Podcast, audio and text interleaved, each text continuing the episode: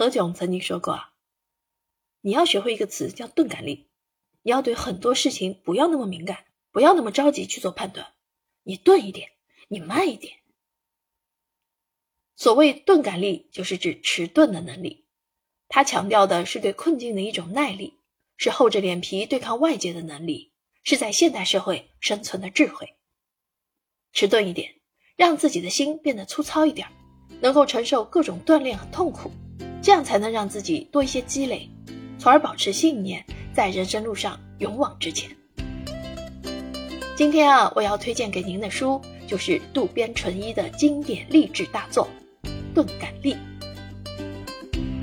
日本作家渡边淳一提过一个钝感力的概念，即面对外界的挫折，人要有一种迟钝的力量。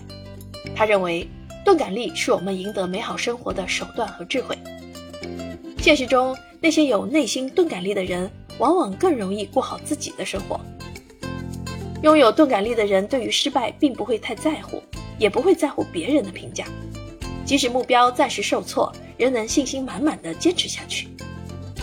那些在事业上小有成就，或是生活比较美满的人，基本上都拥有这种钝感力。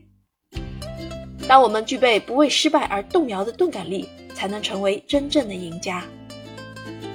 钝感力有五大因素：迅速忘却不快之事，认定目标，即使失败仍要继续挑战；坦然面对流言蜚语，对妒忌讽刺常怀感恩之心；面对表扬不得寸进尺，不得意忘形。所谓的钝感力啊，就是一种大智若愚的人生态度和人生智慧。相对于激进、敏感、强硬等而言，拥有钝感的人。更容易在竞争激烈的现代社会立足。书中，作者从健康、恋爱、婚姻、职场、人际关系等方面阐述了钝感力的合理性和重要性，可以说是对人生的一种独特的解读，对现代人有全新的指导和启示。